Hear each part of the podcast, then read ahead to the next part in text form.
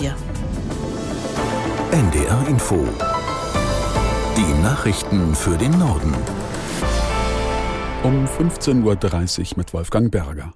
Im Prozess um den Messerangriff von Illa Kirchberg in Baden-Württemberg ist der Angeklagte zu einer lebenslangen Haftstrafe verurteilt worden. Der 27-Jährige hatte im Dezember auf zwei Schülerinnen eingestochen. Aus Ulm Thorsten Blümke. Das Urteil fiel aus wie erwartet. Der 27-jährige Mann aus Eritrea, der als Asylbewerber nach Deutschland gekommen war, wurde vom Landgericht Ulm wegen Mordes und versuchten Mordes zu einer lebenslangen Haftstrafe verurteilt. Außerdem hat das Gericht eine besondere Schwere der Schuld festgestellt. Damit ist in der Regel eine Haftentlassung nach 15 Jahren ausgeschlossen.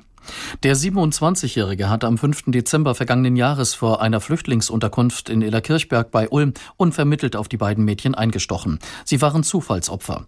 In Vernehmungen sagte er, dass er eigentlich auf dem Weg zur Ausländerbehörde war, um mit dem Messer auf einen Sachbearbeiter loszugehen, weil die Behörde ihm keine Reisedokumente für eine Eheschließung in Äthiopien ausstellte.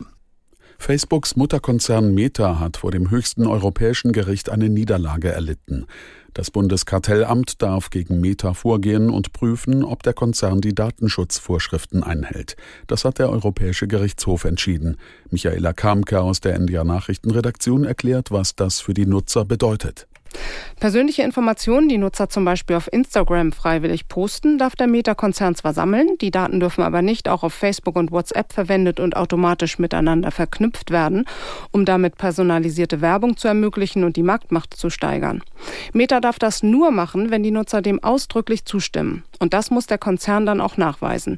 Sagen die Nutzer zum Sammeln und Verknüpfen klar Nein, darf ihnen deswegen aber von Meta nicht der Zugang zu den Plattformen verweigert werden. Bevor die neuen Regeln gelten, muss das Deutsche Oberlandesgericht Düsseldorf die Vorgaben des Europäischen Gerichtshofs aber noch umsetzen. Viele Lebensmittel enthalten noch immer zu viel Zucker. Das geht aus einer Untersuchung des bundeseigenen Max-Rubner-Instituts für das Jahr 2022 hervor. In Frühstücksflocken zum Beispiel steckten demnach im Schnitt 17 Gramm Zucker pro 100 Gramm. Bei anderen Fertigprodukten wie Suppen und Instantgerichten sind auch zu Salz und Fett zu viel Salz und Fett drin und das obwohl ihr Anteil teils schon reduziert wurde. Bundesernährungsminister Özdemir hält vor diesem Hintergrund an seinem Plan fest, Werbeverbote für ungesunde Kinder Lebensmittel einzuführen. In Frankreich sind die seit einer Woche andauernden Unruhen nach dem Tod eines Jugendlichen weiter abgeebbt. In der vergangenen Nacht gab es weniger als 100 Festnahmen, der Normalzustand sei aber noch nicht erreicht, berichtet Stefanie Markert aus Paris. Es ist die Zeit für erste Bilanzen gekommen und die fallen zum Beispiel beim Wirtschaftsminister so aus, der beziffert die Zahl zerstörter Geschäfte auf etwa 1000. Bruno Le Maire sagte, das sei Kaputtmachen um des Kaputtmachens willen gewesen und er versprach, Sozialausgaben für die Händler auszusetzen. Die Versicherungsnehmer, die haben auch gesagt, sie wollen jetzt schneller entschädigen. Dann gibt's eine Bilanz vom Unternehmerverband, MEDEF heißt der.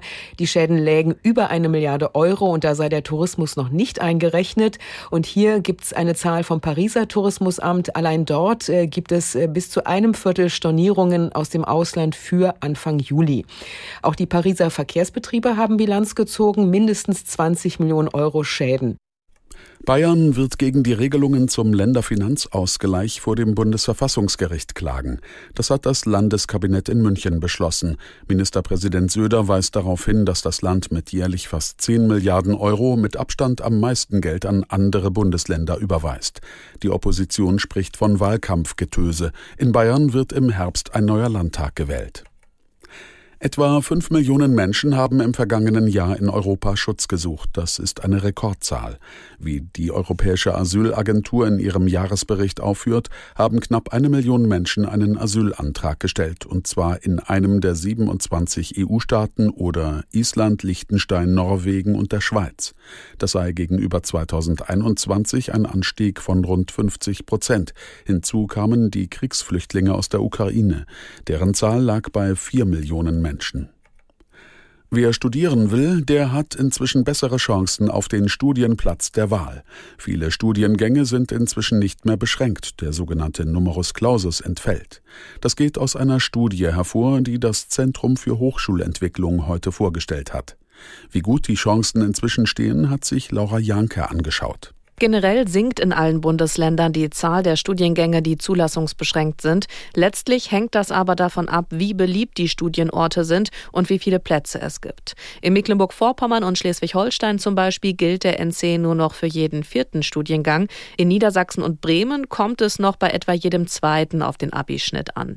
Und Hamburg ist nun mal besonders beliebt und hat bundesweit die höchste NC-Quote vor Berlin. Wer hier studieren will, muss also für viele Studiengänge gute Noten Noten vorlegen, teilweise auch Tests mitmachen und Berufserfahrung mitbringen. Das waren die Nachrichten.